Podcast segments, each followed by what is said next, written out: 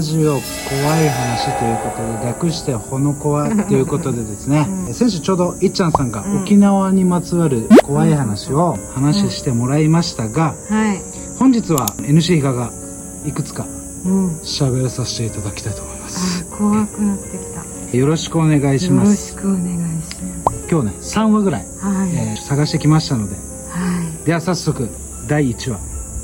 マジ友達の話ですけど不可解手が怖い。社長に不幸があって仕事が午前中に終わった日があった。まっすぐ帰ってもつまんないし天気もいいしドライブでもして帰るかって適当にぐるぐる走ってた。しばらく走るとなんとなく見覚えのある風景が。ああ高校の後輩の家がこの辺りで一回だけ遊びに来たな。懐かしいなって思い走っていたら道路の端に葬式の看板が見えた。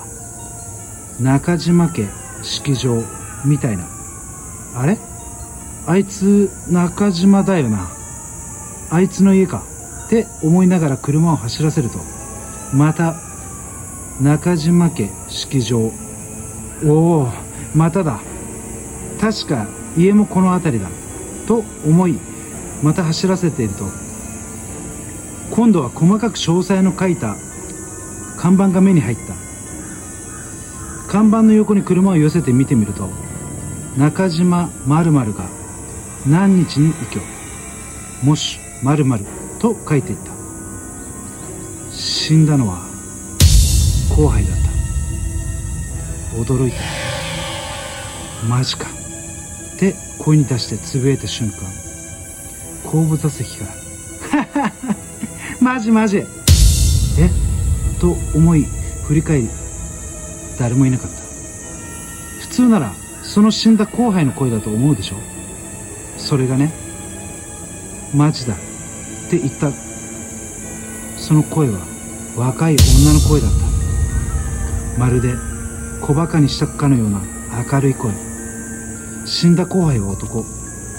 その後怖いながらも後輩の家に向かい線香を上げてきたが後から聞いた話でその後輩は自殺して原因はストーカーみたいな女に粘着され呪ってやるとか殺すとか書いた手紙を大量にもらいノイローゼになって死んだとかなんとか。あの声その女だったのかなと思うとなんか怖い。ちなみにその女は生きてるけど精神的にヤバくて入院繰り返してるらしい。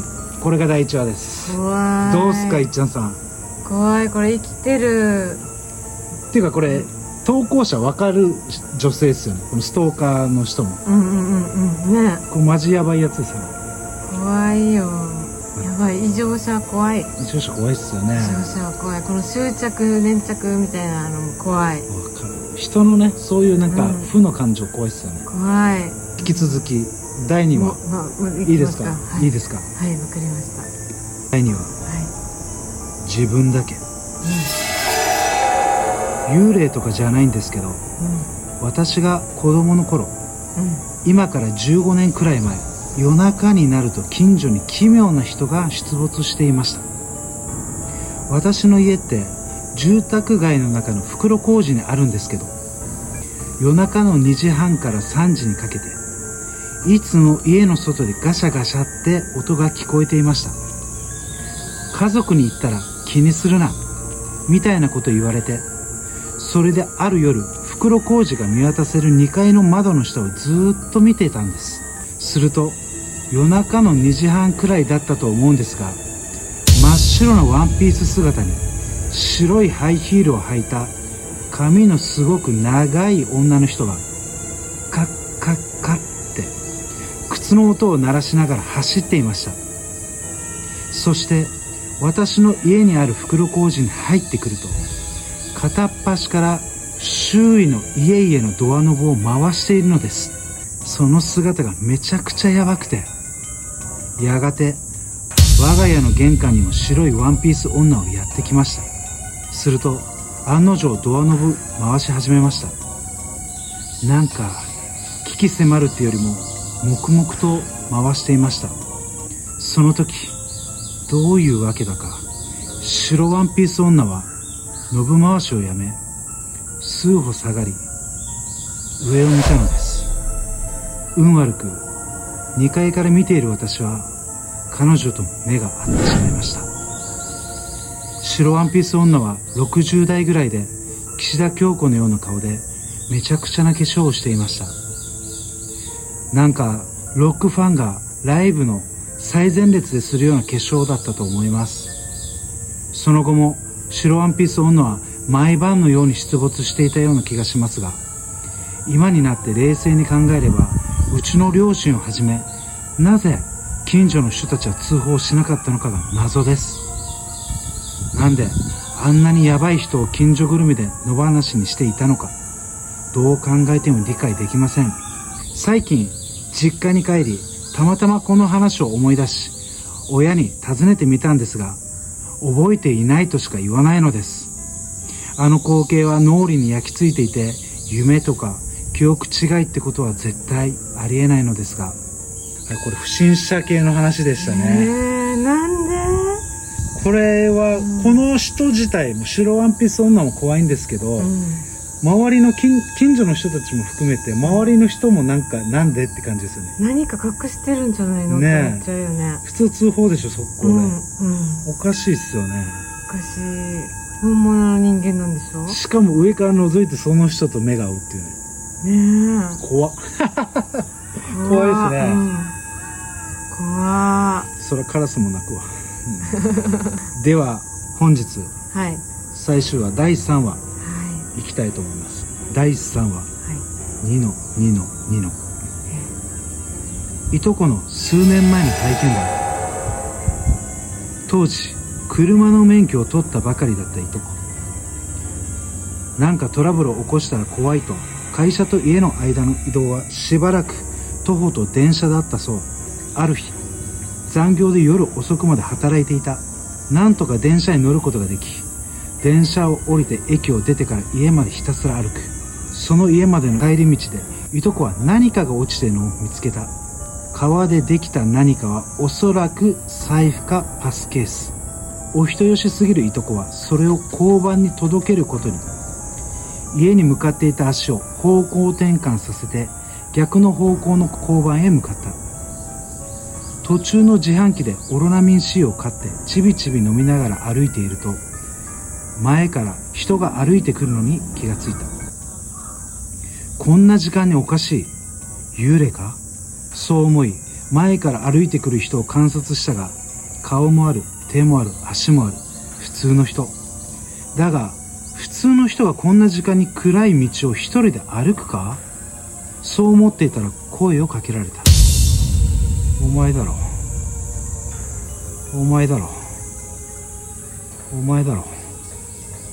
お前だろ。こんなことをブツブツつぶやいて近づいてくる。ここでいとこは幽霊じゃないけど別の意味でヤバい人と確信。さらにその人は刃物？鋭いものを取り出し。ニノ。ニノ。ニノ。ニノ。などとわけのわからないことをつぶやく。やばい。走らなきゃ。逃げなきゃ死ぬ。そう思いでも足が動かないいとこ。相手は非常にも距離を詰めてくる。一歩。一歩。また一歩。ここでとっさにいとこは飲みかけのオロナミン C を相手に投げつけた相手がひるんでいる隙にすかさずダッシュ。交番へ駆け込んだ。しばらく冷静さを取り戻し個室で警察の人の事情聴取に答えついでに落とし物を渡した。警察これ何ですか？いとこあの刃物を持った人に会う前に拾ったもので警察財布かな？するとその財布的なものから紙切れがはらりと落ちた。慌てて拾いそれを確認する警察。その紙切れはジャニーズの人気グループ嵐のコンサートチケットだった。ここで警察いとこともにある考えが浮かんだ。警察こういうチケットって入手できたらすごい貴重ですよね。落としたら気が気じゃなくなるだろうな。いとこ。あのこれってあの刃物持った人のものかもしれませんよね。あそこでおとなしく渡してもよかったかも。警察いや逃げて正解ですよ。そこで正直にそれを渡してもしその人のものだったらあなたが疑われて何をされるかわからなかった。そして警察がパトロールに行かせているものを現場に向かわせてそれから交番に来ていとこを家まで送ると提案。こうしていとこは何事もなく警察に家まで送り届けて終わった。後日やはりあのチケットは刃物人間のものと確信。なぜならテレビでやっていた嵐のステージの観客席に反響欄の刃物人間がいたからだ。それぐらい奴は目立っていたらしい。はいというところで最後もちょっと異常者というか。異常者だよ。生きてるのが怖いね。怖い怖い系の人ですね。これも怖いですよね。もしオロナミン C 買ってなかったらとか、もしかしたら刺されてたかもとかねありますよね、怖いな。一コはまたいくつか準備してですねご紹介したいと思います、視聴者の方で、ん。私もこういう体験ありましたとか、こういう話聞いたことありますっていうことがありました。ら、ぜひなんかコメントいただけるとありがたいですね、うん。えー本日もほのこの子をはお届けさせていただきました、い。でまた来週です。ありがとうございました、はいありがとうございました。LSN プロジェクトは、いっちゃん、いなさん、またきち、たくま、マエストロあつし、みなっちゃん、またよし大輔さん、成田ペールワン、ミッチーの協賛でお送りいたしました。どうも皆さん、ヤンバル坂モーリーのモーリーです。ヤンバル坂モーリーは、名護十字路徒歩1分以内にあるアメリカンレトロな酒場です。オールディーズの BGM とアメリカンな空間は、初めてなのになぜか懐かしさを感じられる店内で、おすすめは10時間じっくり丁寧に低温調理した牛タンと、店主秘伝の燻製香る自家製ウイスキーで作るハイボールは絶品です。ぜひ、フラッと遊びに来てくださいね。電話番号は070-3803-7889 070-3803-7889待ってます。LSM レディオは株式会社エナジックインターナショナル。南西食品株式会社。スパイスカレー研究所沖縄ごはんよしひこ。やんばる酒場モーリー。有限会社ゆい設計味どころかに松大同火災海上保険株式会社の提供でお送りいたしました。